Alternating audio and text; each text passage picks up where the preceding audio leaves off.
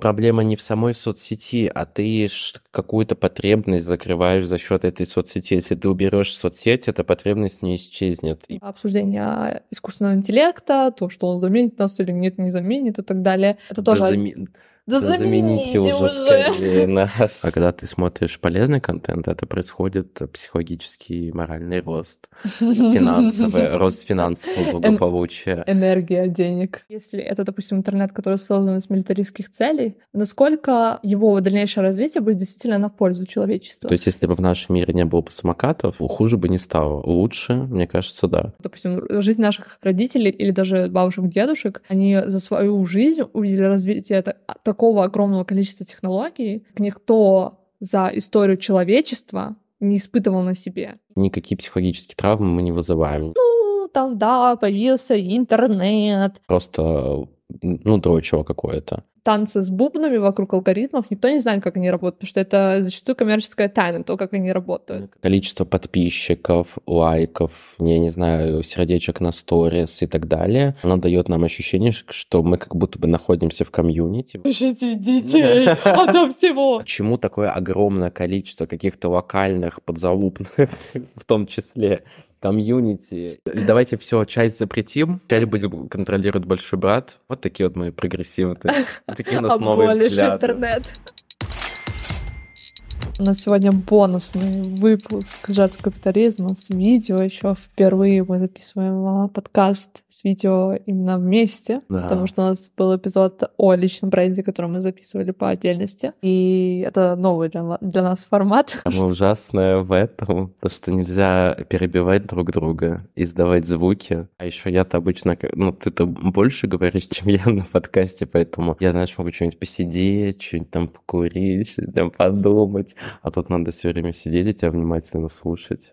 Мгм. Тоже тяжелая задача. Мы сегодня записываем выпуск про технологии и про то, что мы хронически онлайн. И поговорим про это, про вот эту проблему быть хронически онлайн. И давай начнем а, с того, что расскажем а, про то, как у нас с технологиями, прежде перед чем мы перейдем к самой теме. Как у тебя дела с этим? Как ты, какие у тебя отношения? Какой у тебя скрин-тайм? Ой, у меня уже... Ну, ты имеешь в виду, как часто я пользуюсь гаджетами? Да, ну вообще. Ужасно много. Ну, я, я очень сильно зависим от э, телефона. Вот. Я в меньшей степени, на самом деле, по- пользуюсь там компьютером, планшетом или, я не знаю, если мы говорим про технику, стиральной машинкой или плитой. Да. То есть я живу с телефоном, и у меня, на самом деле, мне кажется, какая-то не то, что зависимость напрямую от э, скроллинга или от контента. У меня, например, есть какая-то тревога, что вот если мне написали сообщение, мне нужно сразу на него ответить. И если я знаю, что это, например, рабочий день, да, я знаю по-любому, что мне написали миллиард сообщений, и мне вот неспокойно. И неспокойно от того, что... Ну, в целом, ладно, не хочу вот уходить. ну, короче, суть в том, что я, конечно, зависим. И у меня экранное время, наверное, часов 11-12 в день точно. Вот, но я работаю в, в телефоне, я в компьютере почти не работаю. Мгм. То есть, мне кажется, те люди, которые работают в компьютере, у них же нету экранного времени, не считается совместно. Мгм. Так что я себя этим самым оправдываю. Да. А у тебя получше с этим, мне кажется. У меня экранное время часов, наверное, 6 на телефоне, но я работаю на компьютере. И в- на компьютере, ну, на компьютере я не захожу в соцсети. То есть, как бы, если я работаю на компьютере, то я как бы не скроллю, не... Ну, то кроме YouTube. Вот единственное, что YouTube могу позалипать какое-то время. Но у меня вот э, по большей части проблема со с тупым э, скроллингом, когда ты, типа, без всякого э, смысла тупо скроллишь... э, э, Это как называется? Как? Тики-токи. ТикТок. Нет, ТикТок, кстати, нет. Вот больше Инстаграм, какой-нибудь такое. А что ты скроллишь в Инстаграме? Просто ленту, типа, скроллишь и смотришь друзей, сторис какие-то. И причем вот сторис — это самое тупейшее, потому что мне кажется, что абсолютно все смотрят, ну вот, типа, на похуй. Истории так вот пум-пум-пум-пум-пум-пум быстро. Но только вот э, подписывайся, кстати, на наш Инстаграм, потому что там там а, много контента. Когда речь заходит о том, чтобы фолловить нас в Инстаграме, смотреть наши соцсети в Инстаграме, то, конечно, да, ребят, заме- заметьте на это хронически онлайн и Не, но когда ты скринтайм. Когда ты смотришь какой-то контент блогеров или там мемы или так далее, это происходит э, отубение. А когда ты смотришь полезный контент, это происходит психологический и моральный рост, финансовый, рост финансового благополучия. Энергия денег. Кожа становится чище, тело, так знаешь, как-то... Вот это все явления, эффект от, от э, того, что люди подписываются на название. Ну, реально мы проводили исследования, и ну, это факт. Да, да, определенно. Это в мире науки подтвердили это. Да, но давай, короче, поговорим на самом деле немножко о том, что вообще такое технология, потому что есть такой момент, что люди технологии понимают довольно... Короче, это как будто бы очень узкое понятие, и они думают, что это вот, ну, компьютеры, это вот что-то с проводами, с какими-то чипами, вот это технологии. И я хочу вам прочитать отрывок из Notes Word a Neo-Ludit Manifesto. Знаешь, что такие лудиты? Ну, я, я читал.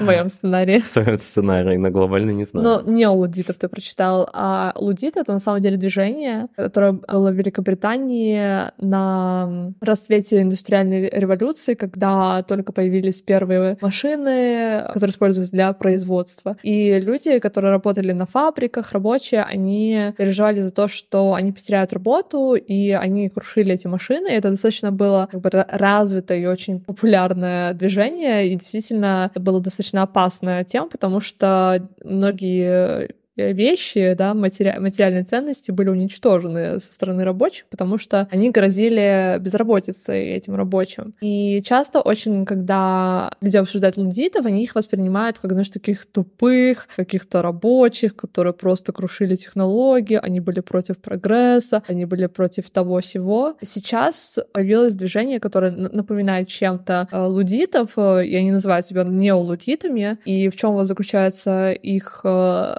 как бы требования, скажем так, вот мы сегодня узнаем, потому что это очень интересно, и оно, это связано с хронически онлайн, поэтому, чтобы чуть глубже пойти в эту тему, начнем с... Чтобы у меня было побольше экранного времени, ой, экранного, для того, чтобы у меня было побольше экранного времени, я прочитаю. Что такое технологии? Подобно тому, как недавние общественные движения оспаривали идеи о том, что существующие модели гендерных ролей, экономических организаций и семейных структур обязательно являются нормальными или естественными, так и движение нео аудитов пришло к признанию того, что технологический прогресс и виды технологий, создаваемые в нашем обществе, не являются просто тем, что есть. Как отмечал философ Льюис Мамфорд, технология состоит не только из машин. Она включает в себя технику эксплуатации и социальные организации, которые делают конкретную машину работоспособной. Кстати, интересно, социальные организации, которые делают. По сути, технология отражает мировоззрение. То, какие формы технологий, машины, техника, социальные организации порождены тем или иным мировоззрением, зависит от его представления о жизни, смерти, человеческом потенциале, отношениях людей друг с другом и с природой. В отличие от мировоззрения большинства культур мира, особенно коренных народов, мировоззрение, лежащее в основе современного технологического общества, поощряет механический подход к жизни. Рациональное мышление, эффективность, утилитаризм, научная отстраненность, убежденность в том, что место человека в природе — это место собственника и хозяина. В результате появляются такие технологии, как атомные электростанции, лазерные лучи, спутники,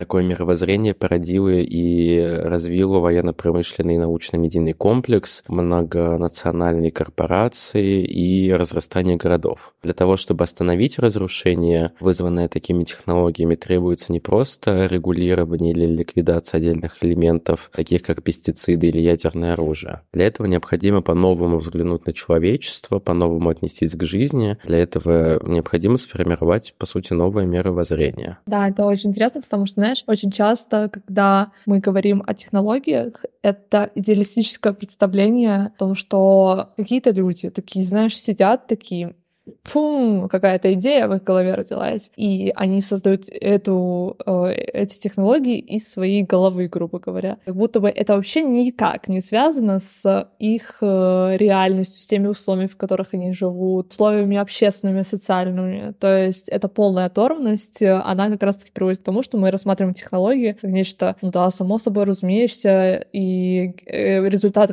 чего-то гения и так далее. Частично это типа это и так, Но с другой стороны, как э, пишет э, как раз-таки Челес, Глендинг, она пишет о том, что все технологии являются политическими, дальше в своем манифесте. Короче, она пишет о том, что все технологии носят политический характер, и причем по технологиям важно понимать, что это не только компьютер, там, плита, что еще вот то, что все здесь находится на этом столе. Это в том числе медикаменты, это в том числе способы приготовления пищи, это такие вещи какие-то супер повседневные, к которым мы очень сильно привыкли и не, уже не видим их как технологии, но на самом деле это технологии. Даже в какой-то мере все химические там а, штуки а помыть посуду там, да, это тоже в какой-то мере технология. Ну, вообще тогда все можно назвать технологиями. То есть тут, ну, имеется в виду, что под технологиями подразумевается конкретные технологии и еще результаты деятельности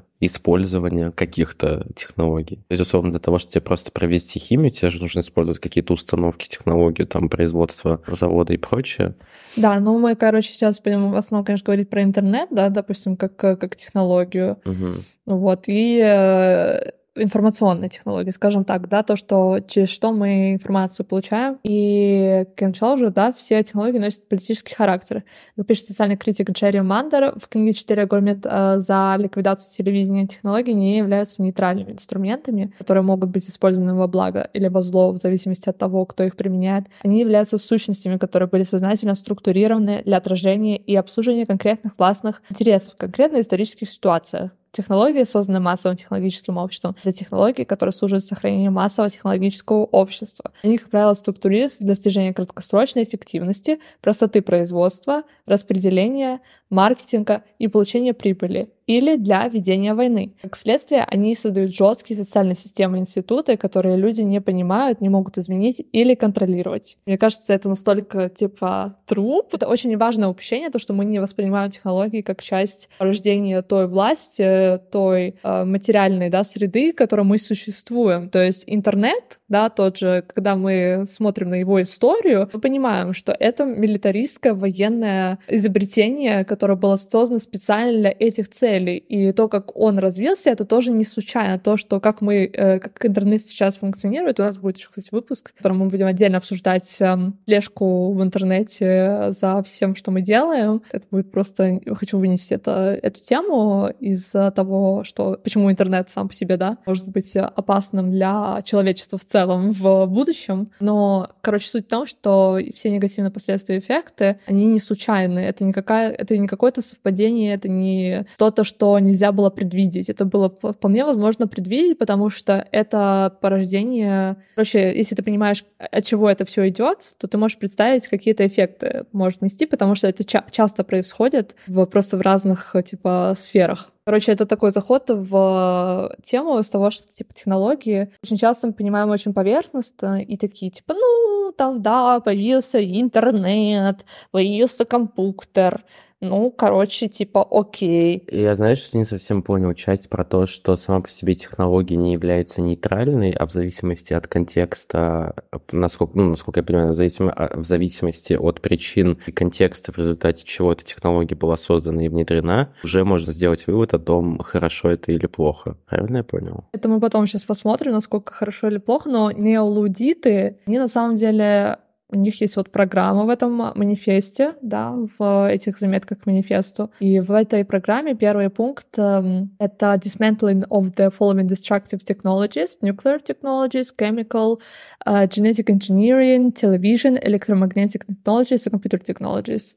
То есть полностью, типа, упразднение их раз... No э, не знаю, dismantling, как это переводится слово на русский язык, демонтаж, разборка. Да, ну, кстати, демонтаж тоже, знаешь, это же не просто давайте мы уничтожим их и никогда не будем к ним возвращаться, это то есть демонтировать и подумать, как э, мы можем их перестроить, возможно. Второй пункт — это we favor search for new technological forms, то есть поиск новых технологических форм. Третий пункт. We favor the creation of technologies in which politics, morality, ecology and techniques are merged for the benefit of life on Earth. И они должны быть community-based, organic, biological, conflict resolution technologies, decentralized social technologies.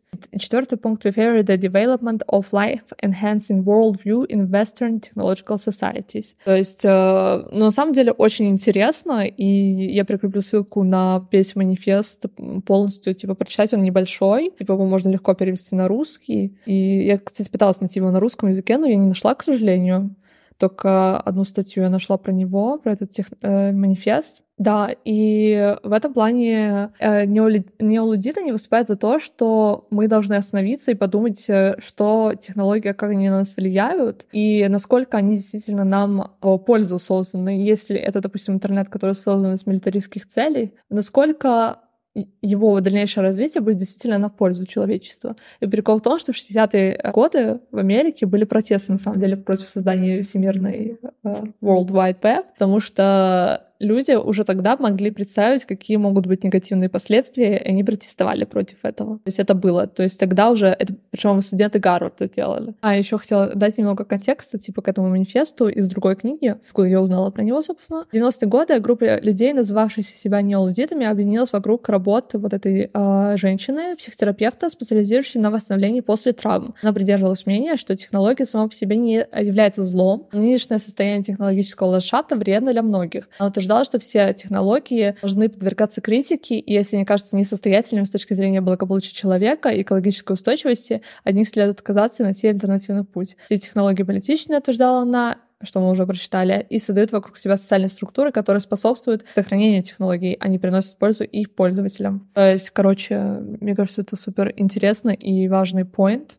Я, знаешь, я, ну просто я пытаюсь э, примеры привести, да, чтобы в, в поддержку этой теории, вот мне кажется, например, электросамокаты, да, и вот это, я думаю, это та технология, которая не приносит никакой пользы глобально. Она приносит только экологический вред, потому что это батареи, производство и так далее, оверпотребление, и это, не знаю, травмы, аварии и прочее. То есть, если бы в нашем мире не было бы самокатов, хуже бы не стало. Лучше, мне кажется, да. Я думаю, какие-нибудь социальные сети, потому что все равно социальная сеть э, основывается на огромном количестве технологий. Угу. Если бы какого-нибудь э, Твиттера слэш X завтра не стало... Возможно, бы миру стало лучше, если бы Экса не стало. Да, мир бы стал лучше, если бы Трец, э, да, этот Цукерберг бы не запустил тоже, чтобы поменялось. А это все равно использование большого количества ресурсов. Да.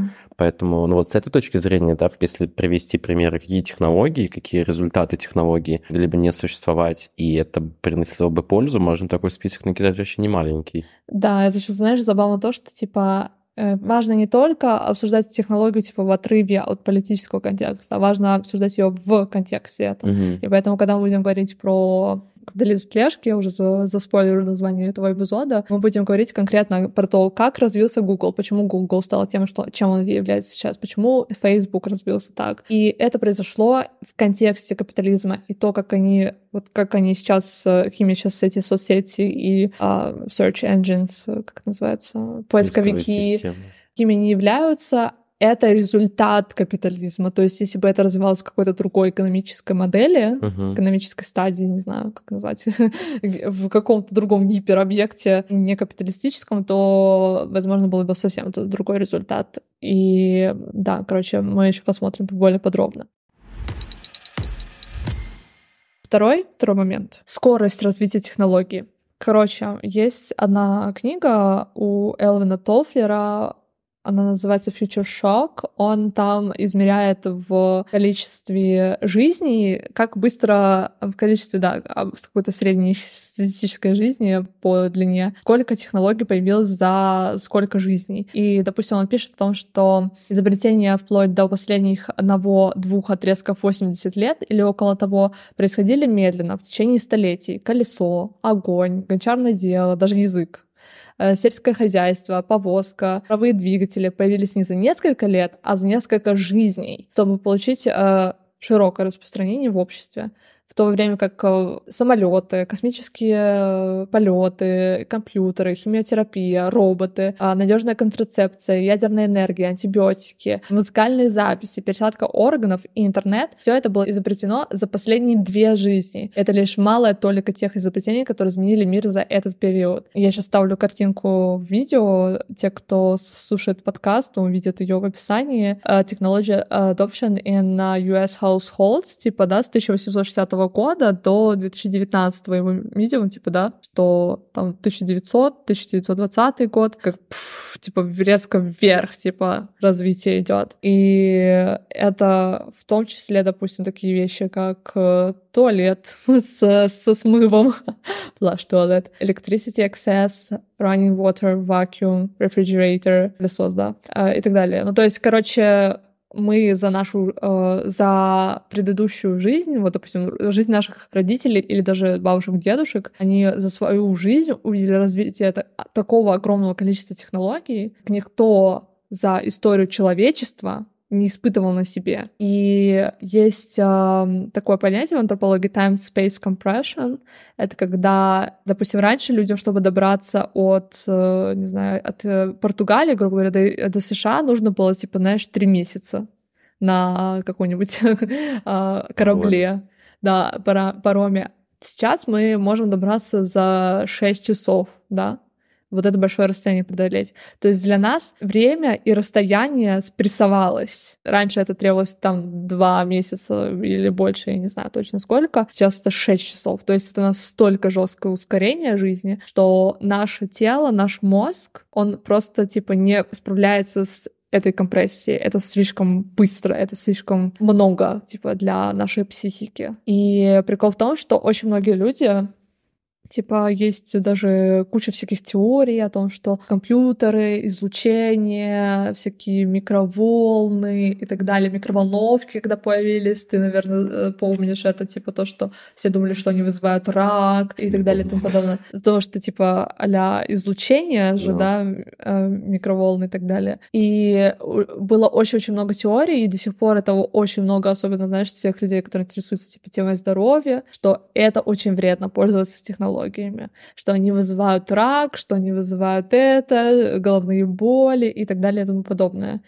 И люди очень... Есть, типа, даже как бы движение людей, которые считают, что их технологии делают больными. Они носят э, какие-то специальные приборы, чтобы защитить себя от излучения. Они не могут жить в городе, они хотят переехать в деревню, где вообще ничего нет, никаких компьютеров и так далее как бы это такой крайний вариант того, как люди ощущают, что типа технологии влияют на нас. И мы очень часто с другой стороны, как будто бы недооцениваем это влияние, тоже как бы сбрасываем со счетов, такие, ну нет, мы-то знаем, что типа научно подтверждено, что там никакого излучения, которое типа бывает, нет. Ну, не знаю, я все-таки меня с точки зрения вопросов пользы и вреда технологии, ну, беспокоит этот вопрос с позиции не там здоровья, изучения и так далее, а больше на психологическое здоровье. Так это тоже здоровье. Ну, но психологическое. Ну, так люди тоже считают, что им э, депрессию, тревогу вызывает это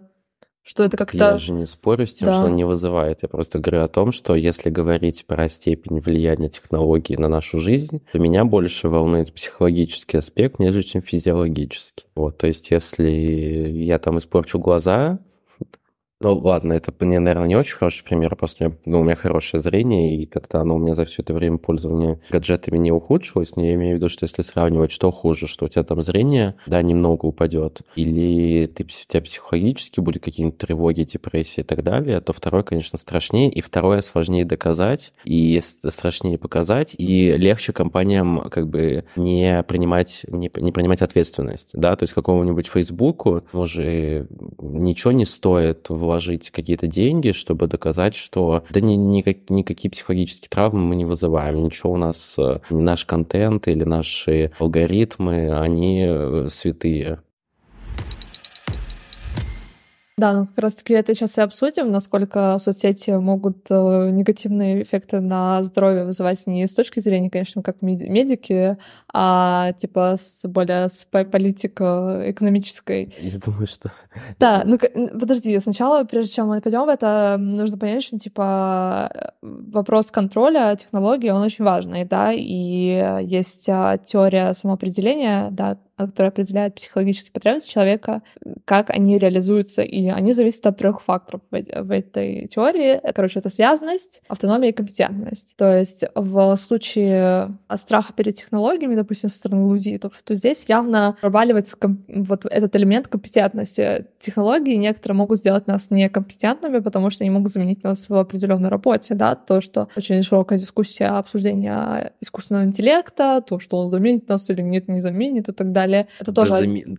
Да, да замените, уже, уже. скорее нас. Ну, мы еще поговорим про искусственный интеллект, когда мы будем говорить про другую тему, но, короче, суть в том, что вот здесь компетентность проваливается. Когда люди думают о здоровье, о психологическом здоровье и так далее, то это автономия, да, то есть насколько человек э, контролирует, если он контролирует, то он автономен. И проблема заключается в том, что мы не понимаем, как функционируют еще эти технологии. Из-за того, что они очень быстро развиваются, мы не успеваем понять, как они функционируют. Что такое искусственный интеллект? То есть большинство людей, мне кажется, не знает, что такое искусственный интеллект. То есть они не могут, не смогут дать определение. Они скажут, ну, это там какая-то программа программа, она что-то типа какие-то ответы дает. Типа они будут это воспринимать, то, что вот они знают чат GPT, да, и типа вот это искусственный интеллект. Такие, ну, короче, а суть в том, что они все равно не понимают, как он работает, откуда он а, вообще взялся, кто его придумал и так далее. Кто стоит за этими технологиями, кто получает профит, почему это выгодно создать такую технологию и так далее. Поэтому как раз таки авторка книги, которую тоже скину в описание,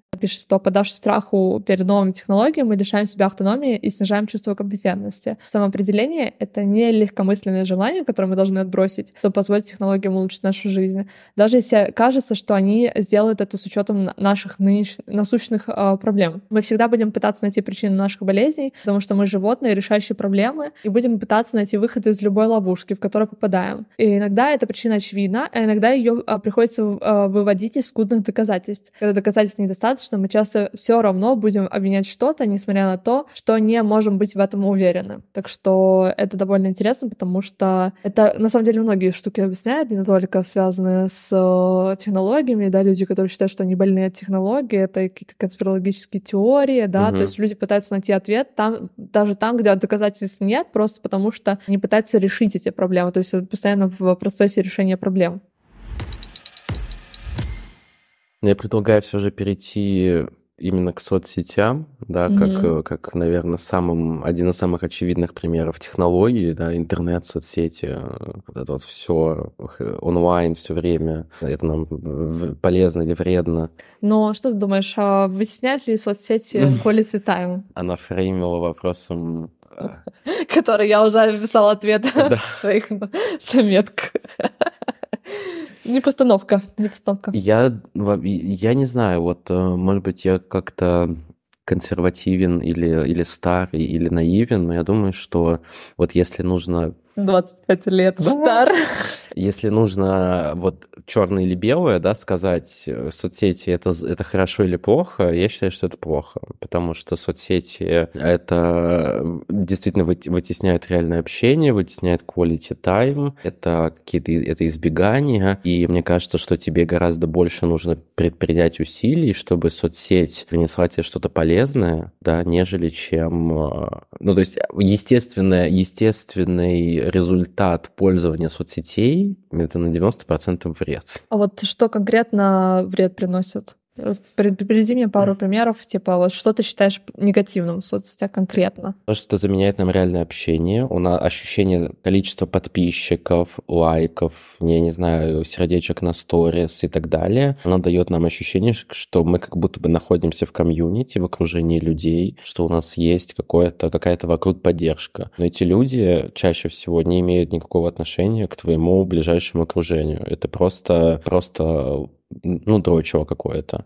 Дальше, ну, это, это огромный копинговый механизм, то есть ты вместо того, чтобы найти какой-то силы, ресурсы, пойти что-то сделать, даже, не знаю, бытовое, ты уходишь э, серф, серфить, свайпать, э, пинч-тузумить, вот, и просто проширается время. То есть, мне кажется, соцсети — это одно из немногих занятий, где ты можешь сесть, и потом такой прошел три часа, а у тебя ощущение, что прошло 15 минут. Mm-hmm. Ну, то есть это, ну, вот как, как ты и спросила, quality time забирается максимально. Ну и, конечно, я думаю, что с точки зрения мы в выпуске, я не знаю, уже будет, наверное, к тому моменту, да, да. мы в выпуске про красоту обсуждали, что фотографии, да, вот вообще создание и популяризация фотографий за счет соцсетей, да, привели к... Тоже технология. Тоже технология, да. Ну и, в общем, слушайте выпуск наш про красоту, он очень... Он еще не вышел, но он... на момент записи он еще не вышел, но он мне очень нравится. И, в общем, и тем самым соцсети, они у, у, усугубляют в чем-то, не знаю, сексизм, лукизм, сегрегацию и так далее, и так далее. И вот это тоже, мне кажется, очень страшно. Да, мне больше всего, наверное, в соцсетях бесит это... Короче, в соцсетях у тебя как будто бы есть субличность, в которой ты выстраиваешь, что к тебя люди воспринимают. То есть это не ты, не ты вот в реальности, а какая-то версия тебя, персона, то, что называется по-английски. То есть это не ты, не твое персоналити, а это то, что ты выстраиваешь, типа, целенаправленно. И соцсети и то, как это выглядит, э, как люди выглядят в соцсетях, как они себя преподносят, это все настолько фейк. Типа, я в отношении себя могу сказать, что это тоже фейк. Типа, я тоже. в большинстве случаев люди не представляют себе, каким я являюсь. Они, видя эти красивые картинки, даже не представляют, что там за ними стоит коммунистка. Ну, короче, все равно, типа, ты показываешь себя самой лучшей, с самой привлекательной стороны, самых красивых углов и так далее и тому подобное. И ты вот эти... Короче, чем больше у тебя еще лайков, тем людям кажется, что ты популярный, кла- классный, там, не знаю, что у тебя много друзей. Хотя на самом деле, по факту, у тебя может быть ноль друзей, ноль поддержки, ты вообще говно личность и так далее. Скорее всего. Ну, короче, это очень напрягает, и мне кажется, что еще соцсети очень сильно затягивают, особенно если ты их активно ведешь. И это причина, по которой, ну, типа, в какой-то момент мой аутпут в соцсетях тоже очень сильно снизился, потому что мне показалось, что, блин, я настолько много времени на это трачу, и я подумала об этом в контексте своей жизни, вот целой жизни, как, вот, допустим, когда-то я умру, допустим, допустим, что это произойдет. И, ну, то есть я, если я подумаю, что я проводила как, какое-то огромное количество часов в своей жизни в соцсетях, ради чего? Ра... Ну, то есть я, вот если я делаю подкаст и делаю что-то в соцсетях для подкаста, это хотя бы для меня make sense, потому что я хотя бы какую-то информацию доношу. То есть там по меньшей мере, там минимально, на самом деле, личного контента, потому что личный контент для меня зачастую это бесполезный контент в очень редких случаях. И еще знаешь, что мне кажется, что как будто бы соцсети — это какая-то адапт... Ну, я из-за того, что не особо хорошо разбираюсь разбираюсь в чем-либо, э, я буду говорить так, знаешь, примитивно. Как будто бы соцсети — это вот некая такая адаптированная современная модель там условно американской мечты, да, потому что ей, как, как есть представление, если ты будешь много усиленно работать, стараться, тогда ты там станешь успешным, богатым. И соцсети, они как будто бы тоже про то же самое. Если ты будешь много ими пользоваться, постить, да, писать и так далее, тогда ты станешь знаменитым, богатым, рекламодатели к тебе придут, и поэтому очень много людей. То есть я, опять же, я не осуждаю вообще ни в коем случае тех людей, которые хотят уйти в блогинг, да, там развивают mm-hmm. это. Я больше про сторону именно идеологическую, да, хотя мы тоже, мы такие же люди, которые тоже хотят в публичность в, в, в какой-то степени. Ничего мы не делали подкаст. А? Иначе мы не делали подкаст. То есть мы как бы тут, если что, себя тоже как бы по рукам в этом плане бьем. Да, ну, конечно, мы тоже фейки. Да. да.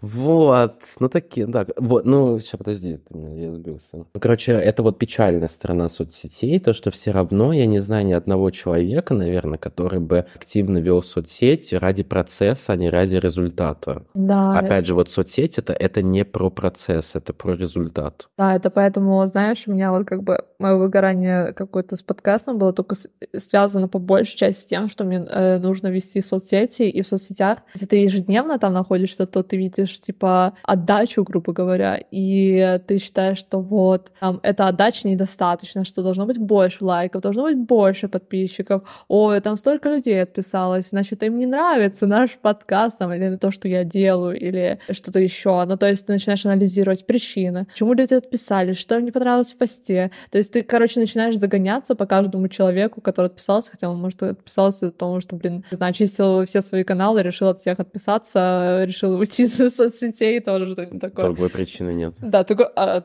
позитивное мышление, девочки. А, короче, суть в том, что это само по себе какая-то нездоровая тема. Ну, просто вот это заниматься анализом, кому что нравится и так далее. И ты реально под, подсажен на вот эту иглу того, что нравится всем, нравится максимальное количество людей, достигать максимальное количество людей и так далее. А суть процесс создания какого-то проекта зачастую заключается в том, чтобы именно делать что-то. И как оно пойдет, как оно разобьется, это зависит от столького огромного количества факторов. И не всегда тебе везет просто. И это как бы не, не что-то, на что ты можешь повлиять. Ты не можешь повлиять на то, как работают алгоритмы. И это, Нет, да. ты можешь повлиять за счет денег. Если ты купишь рекламу ТикТока, там, Твиттера, Фейсбука, Телеграма и так далее, то это Ну, это в огромных деньгах, да, Да. конечно, вопрос. Но, допустим, вот у нас э, большинство людей русскоязычные, большинство людей из России, э, как бы аудитория. Рекламу даже сейчас уже нельзя купить. Можем ли мы на это повлиять? Даже если бы у нас теоретически были бы деньги, которых у нас нет на эту рекламу, что нам реально нужно много вложиться в рекламу в Инстаграме, в эти таргеты и прочее, чтобы они реально сработали, чтобы кто-то реально пришел, типа какие-то истории и так далее. Ну, то есть ты не можешь на это повлиять, ты не знаешь, как работают алгоритмы. Вот эти танцы с бубнами вокруг алгоритмов, никто не знает, как они работают, потому что это зачастую коммерческая тайна, то, как они работают. Мне кажется, даже в самих компаниях не надо Э, работать. Нет, э, частично они знают. И, допустим, Маск недавно же он же выложил всю вот эту подноготную раб- работу алгоритма Твиттера. М-м. И там, в частности, было то, что, типа, все... Ну, про вот это Shadow Ban они там тоже раскрыли, что это такое, как это работает, что только э, один человек не может быть Shadow Ban, это Илон Маск. Ну, то есть, если ты там блокируешь кого-то или скрываешь их, то он будет у тебя Shadow Ban и так далее. Ну, короче, такие вот штуки, там, типа, это было рассказано, что это есть, но они не признают это. И суть в том, что вот эта тайна о том, как это работает, это, типа, essential штука, это существенная штука работы соцсетей. То есть а, для того, чтобы собирать максимальное количество данных, люди будут извиваться, пытаться сделать 500 тысяч вариантов контента, как что работает, а в конечном итоге это работает рандомно.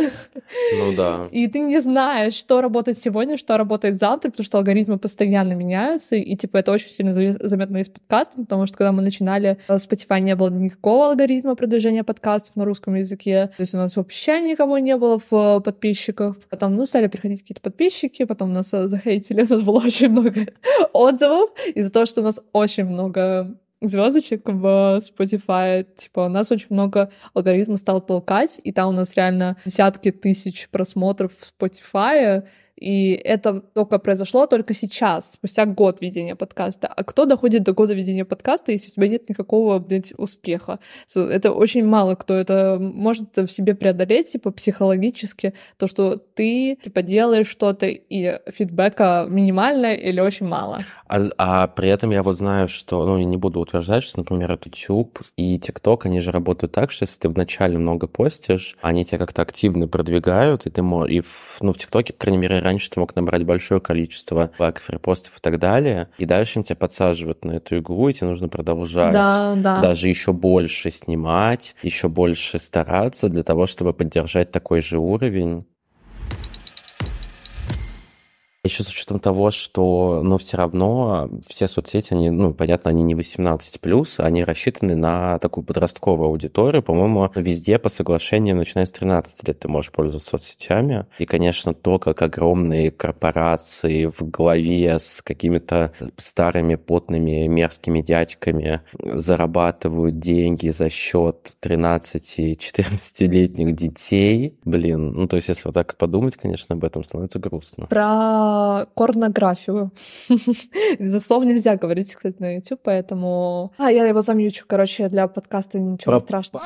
Школа. Просто говоришь, типа, про 13 лет. э, Есть, типа, данные о отношении того. Нет, здесь, по-моему, их нет, я себе не, не выписывала. То, что суть заключается в том, что девушки часто сообщают о том, что они типа сталкиваются с порнографией, да, в интернете, даже тогда, когда их поиск э, какого-то контента никак не был с этим связан, и они вынуждены ее просматривать, что является формой насилия, которая имеет свои проблемы, с, которая вызывает некоторые проблемы с психическим здоровьем. И это на самом деле реально так, потому что очень часто бывает, что я ищу какие-то, знаешь, штуки в ТикТоке для подкаста, какой-то очень конкретный запрос делаю, и там я натыкаюсь, блин, на какие-то штуки, типа какие-то рекламы каких-то сервисов э, определенных и так далее, и ты думаешь, пиздец, а я не, ну, типа, ты не хочешь это видеть, ты просто это встречаешь, и это постоянно происходит. Это, естественно, влияет на тебя, ты видишь постоянно какую-то Ну, в смысле, это ребенок? Если ты ребенок, да, я еще помню, когда я была маленькая, еще тогда еще хуже все было. Мне, знаешь, это еще так убивает, вот такое мнение, что ну, это задача родителей контролировать, что их дети смотрят в интернете и как они там им пользуются. А почему это не, ком- не задача компании делать так, чтобы и гугля мультики про, не знаю, какую-нибудь короткометражку про котят, не наткнулся на какой-нибудь порь где там по кругу 10 мужиков девочку пускают? Хороший вопрос.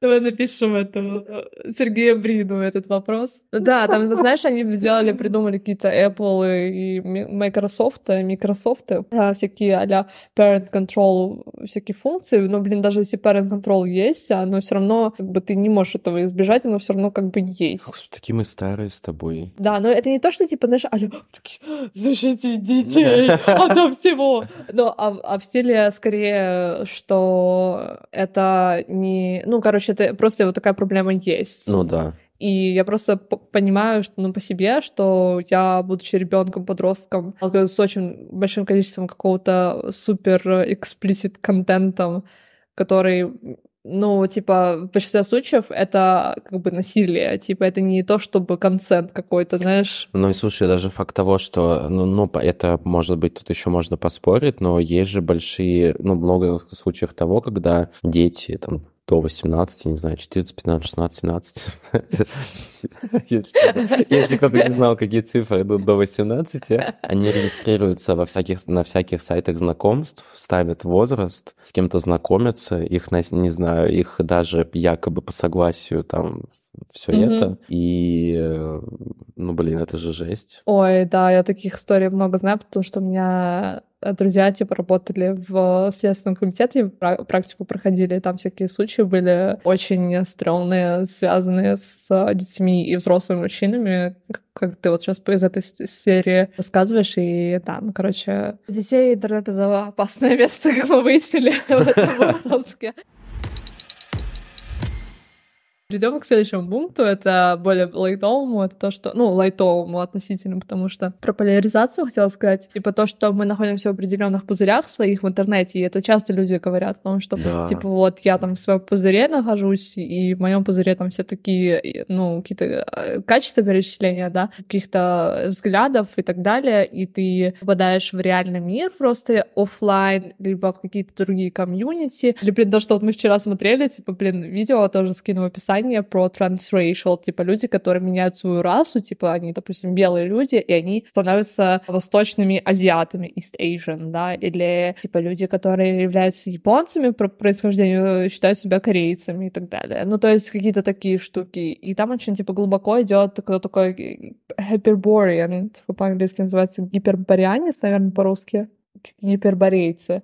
Кто такие гиперборейцы, почему это там идет от Ницше, и вот это BRG, based Гэнг. Типа, это хэштег, который очень распространенный, люди там пишут, ну, типа, во-первых, он использует слово slur, типа, которое считается неадекватным для использования, то есть это оскорбление. Плюс, э, короче, там какая-то супер псевдофилософия есть даже для этого всего, и они считают, что они уже в ну, будущем ну, подожди, живут. это ты к чему? К тому, что ну, потому есть... что там есть какая-то вот такая, какая-то кроличная нора, в которой люди живут, и они в этом варятся, да, у них какие-то свои псевдофилософии возникают, они пишут какие-то супер странные твиты, супер странные посты делают, они набирают очень много просмотров, лайков, и все такие, ба, типа, тупость, не знаю, Макдональдс это здоровее, чем, а, что там, чем салат, помнишь этот твит, который набрал там, типа, миллионы просмотров? Мне кажется, что просто вот э, это все-таки пока, э, знаешь, это, это очень хорошо доказывает, что людям очень важно комьюнити вокальное, mm. и людям это надо, потому что мне кажется, что многие, во-первых, ну, понятно, многие в той или иной степени травмированы, да, не знаю, от семьи, в детстве, в окружении, в садиках, школах из-за того, что не было безусловного принятия, не было какой-то поддержки, творческой реализации, поэтому люди растут с этой потребностью, да, и вот как бы соцсети, они дают тебе этот инструмент создания своего комьюнити, стать популярным среди тех людей, которые тебе хочется. Но я, я, я это к тому, что вот почему такое огромное количество каких-то локальных подзалупных, в том числе комьюнити и... Описываешь наше комьюнити локальное подзалупное. Подписывайся на наш телеграм-канал. Потому что вот людям хочется, хочется людей, грубо говоря. Ну да, то, что как бы соцсети это дают комьюнити определенное ощущение, по крайней мере, его это да, определенно. А как, как тебе строить комьюнити в реальной жизни, если ты изолирован на работе, на учебе, потому что конкуренция, потому что все это десятое? Ну да, вот есть тоже комьюнити тех людей, типа НИИТ она называется, что у них нет, они не учатся, они не работают, и они просто ничего не делают, типа, угу.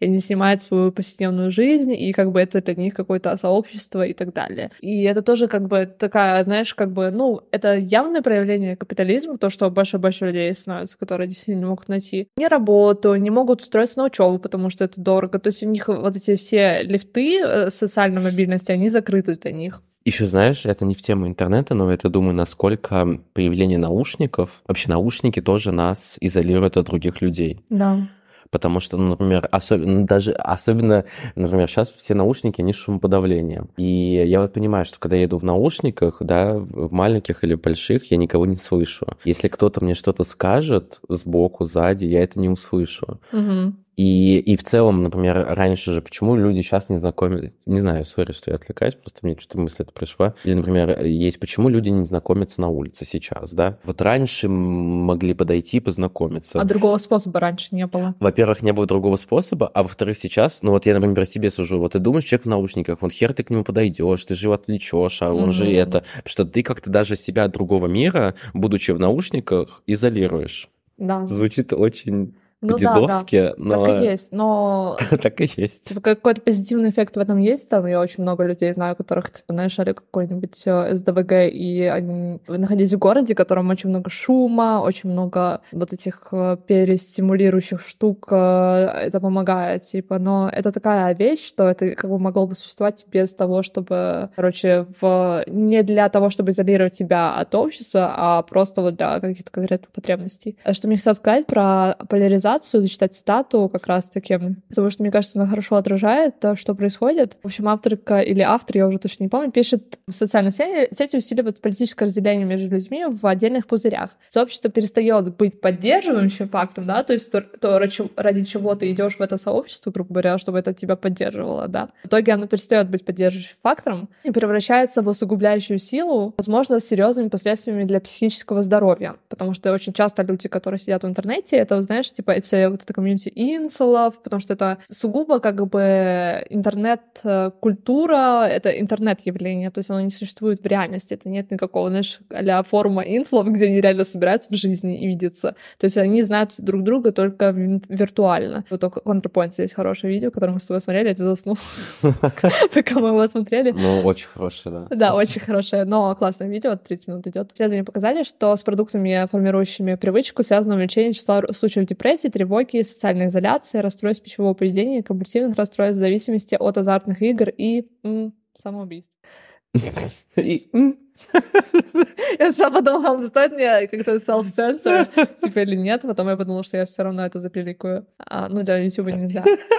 Вот этот заголовок э, «Социальные сети опасны» — это он вводит в заблуждение, это упрощенный заголовок, но использование сообщества в качестве оружия для обеспечения вовлеченности, независимо от состояния здоровья пользователя, является реальной проблемой. То есть, короче, вот эти все э, комьюнити, особенно вот то, что, помните, тоже мы сейчас говорили, там э, многие комьюнити предлагают тебе принять black pill, что типа ты принимаешь, что жизнь — это депрессия, это тлен, что дискриминация, бедность, неравенство, все вот эти вот аспекты — это часть жизни. То есть прикол в том, что люди видят то, что есть дискриминация, что есть неравенство. И вместо того, чтобы сделать вывод, что давайте подумаем, что мы, мы могли бы сделать для того, чтобы это изменить. Есть ли какие-то способы участия в этом? И эти способы существуют. Но они не пытаются их найти, они просто принимают, что мир такой, какой он есть. Мгм. И они поддерживают вот это комьюнити в том, чтобы быть в депрессии. Значит, не то, что это окей быть в депрессии, а в стиле ты должен быть в депрессии. Типа, это единственный ответ на это, это единственный правильный ответ на это и так далее. Я еще, знаешь, о чем подумал? Вот в тему комьюнити, типа знаний, вот это вот делиться и прочее, тоже есть же такое ощущение и мнение, что вот благодаря интернету у нас есть доступ к неограниченному количеству знаний, самообразованию, и вот благодаря соцсетям ты тоже много всего нового можешь узнать, людьми познакомиться. Блин, мне интересно, есть ли какая-то статистика, сколько людей вообще что-то новое узнают из интернета? Вот реально. Да. А мне кажется, зачастую э, в чем проблема многих типа прогрессивных людей, по крайней мере, русскоязычных, мое мнение, ни на чем не основанное, но кроме моих собственных рассуждений. Очень многие люди усваивают информацию из э, постов э, в типа в в соцсетях типа а в Инстаграме. То есть их источник информации основной — это вот эти посты с буллет-поинтами, очень упрощенные, очень такие, знаешь, как бы В Телеграме тоже. отдающие, типа, вот что вам нужно сделать, типа, и там прям пять пунктов в этом стиле, и, типа, это основной источник получения информации, то есть люди не читают там какие-то отдельные книги про то, что их интересует. Если читают, то это как бы уже другая, типа, часть, э, то есть их еще меньше. Еще что знаешь, важно знать, это как работает э, процесс э, типа зависимости от соцсетей. Мы зашли, там, не знаю, что-то в телефоне, да, посмотреть в заметке, зашли в соцсеть, три часа прошло, ты понял, что ты забыл посмотреть заметки, и все, короче, время потрачено. Почему это происходит? Я тоже читаю эту цитату, потому что очень важно, если вы хотите снизить уровень своей вовлеченности в соцсети, то это не работает так, что вам просто нужно отказаться. Типа вот это называется метод cold turkey, когда тебе просто-просто нужно отказаться от всего, Вот и та- все. Мне, мне так э, оф-топ, но меня так расстраивает, когда люди пытаются... Уже не соображаю. Короче, меня так вот да, расстраивает, когда я просто часто вижу среди знакомых друзей, да, люди понимают, что им что-то вредит в жизни, да, в частности, например, соцсети, и чтобы уменьшить влияние, они от этого резко полностью отказываются. Да. Блин, так, к сожалению, не работает. То есть недостаточно один раз удалить, и все, и ты больше к этому никогда не вернешься. Ты чаще всего сорвешься. Поэтому я да, согласен. Да, и это называется метод типа холодной индейки, когда ты на резко отказываешься, и этот метод, он зависит от того, какое количество воли у тебя есть. И если у тебя ограничен ресурс воли, а часто он не часто, он всегда ограничен. То есть э, это очень зависит от твоих жизненных обстоятельств. Если у тебя более жесткие жизненные обстоятельства, скорее всего, у тебя ресурс твоей воли будет более ограничен, и тебе будет гораздо сложнее отказаться. Да и тут же проблема в том, проблема не в самой соцсети, а ты какую-то потребность закрываешь за счет этой соцсети. Если ты уберешь соцсеть, эта потребность не исчезнет. И Да. пока ты не решил, каким более, более экологическим способом ты эту потребность не закроешь, проблема не решится. Да, самый эффективный способ это понять, как работает соцсеть, как э, работает выработка привычки и сломать какой-то из этих, ну, какой-то из шагов, которые вызывают, да, вот ты идешь по ступеням, и эти ступени мы сейчас пройдем вместе, типа, чтобы понять, в чем они заключаются. И, короче, в одной из ступеней твоя привычка, она формируется. В тот момент, когда ты понимаешь, что вот, когда я нажимаю на эту кнопочку, формируется привычка, и повышается вероятность того, что я вернусь на эту страницу, что я буду скроллить ее и так далее, ты понимая это, возможно, в следующий раз более осознанно подойдешь к тому, чтобы нажимать ли мне на эту кнопку или не нажимать. То есть ты не будешь, типа, все, я больше никогда не зайду в эту соцсеть, а скорее ты такой, так, сейчас вот меня тут пытаются привязать к ней, чтобы я зашел, чтобы я больше смотрел, чтобы я больше постил и так далее. Прежде всего, уделите время следующему полученному вами маркетинговому письму или новостному бюллетеню. Ну, тут перевод, конечно, такой себе. Внимательно прочитайте его и найдите все возможные действия, которые вы могли бы предпринять. Там могут быть ссылки, ссылки непосредственно продукты или истории, которые вы бы э, могли прочитать. Возможно, там есть э, приглашение обновить свои личные данные или взаимодействовать с компанией на личном уровне. Даже ссылка на отказ от подписки работает как действие, увеличивая ваши шансы вернуться в сервис по внутреннему триггеру в будущем. То есть суть в том, что типа в соцсетях все кнопочки типа лайк, отписка, подписка, там, не знаю, написать комментарий, это какое-то действие, да. И компании самое важное призвать вас к этому действию, то есть чтобы вы это действие сделали, даже лайк поставить. И в тот момент, когда вы ставите лайк, у вас формируется как бы э, какой-то коннект с тем, что вы сделали. То есть у вас будет больше желания повторить это действие, вернуться, сделать снова, потому что в конечном итоге каждое э, действие если ты его сделал, оно заканчивается вознаграждением со стороны соцсети. То есть они таким образом очень скрытно, тайно формируют себе привычку, потому что они, ты делаешь действие, получаешь вознаграждение, делаешь действие, получаешь вознаграждение. Дальше. Сравните их с приглашением в предыдущем письме. Посмотрите, как они отличаются друг от друга, предлагая вариативное вознаграждение за действие, которое вы совершите при нажатии. Пробуйте предсказать, что произойдет, когда вы нажмете на каждый из них. Затем выберите наиболее благоприятный для вас исход и нажмите. Когда вы попадаете на страницу, посмотрите на предлагаемое самые варианты. Там будет контент, который вы хотите увидеть, вознаграждение, а, а также варианты, позволяющие отдать сервису немного больше себя. Это может быть а, возможность купить что-то, персонализировать страницы, которые вы бы хотели увидеть, или поделиться тем, что вы здесь, своими социальными сетями. Все эти вещи имеют внутреннюю ценность для компании, но они также призваны дать вам почувствовать, что вы вложили в них что-то свое, чтобы повысить вероятность того, что вы вернетесь. Вот такой вот э, очень умный психологический процесс. Нихуя не понял original Ну, допустим, ты вот а, заходишь в... Нам, нам приходят миллиарды этих новостных каких-то маркетинговых писем в почту. Там есть огромное количество ссылок. Что важно, чтобы ты нажал на какую-то ссылку. И чаще всего ты выбираешь, что из этого тебе более привлекательно, да? Угу. И когда ты заходишь туда, то там тебя ждет вознаграждение. И для тебя это вознаграждение, оно работает как типа релиз дофамина. Да. И это формирует тебе ощущение то, что что-то произошло, что-то для тебя полезное случилось. Ты подсознательно это... Ты, то есть это происходит все на подсознательном уровне. Ты не понимаешь это. То есть ты поставил лайк, там, не знаю, какое-то сердечко, там, не знаю, вот это да, вот появилось. То, что да, новое. и ты такой, вау, типа что-то там по по задвигалось, что-то туда-сюда. Либо подписка, отписка какие-то появляются снизу. Сделайте дополнительные серый, рекомендации. кнопочку серый. Да, просто это... цвета меняются. Для тебя это все подсознательно работает как вознаграждение, и это увеличивает шансы того, что ты зайдешь снова, что ты повторишь действие. А. И твой мозг будет зависеть от того, чтобы повторять эти действия. То есть мы заходим в соцсети не ради того, чтобы увидеть какие-то очень полезные сторис твоих знакомых и друзей, а ради того, чтобы листать их, или для того, чтобы в конце у тебя была пустая лента. Да, я потом хотел сказать о том, что из-за того, что вот да-да-да, и, и в Телеграм то же самое захожу, чтобы не было уведомлений вот этих вот цифрок 2, 3, да. и чтобы не было да. кружочков, чтобы они все серые стали. Так и поэтому работает, типа, знаешь, вот это в iMessage, они красный кружочек или что, типа, у тебя уведомление, но во всех приложениях Apple, да, да? да. Там красная вот это, что ты такой, блин, не хочу, чтобы это была красная цифра тупая, надо прочитать все. Вот. Кстати, вот на красные цифры в бейджах айфона меня вообще пофиг. Я, кстати, вот все эти штуки убрала, типа, что mm. сколько уведомлений, красные вот эти вот штучки, все убрала, все, все упомя оповещения упоминаний, которые кроме каких-то важных.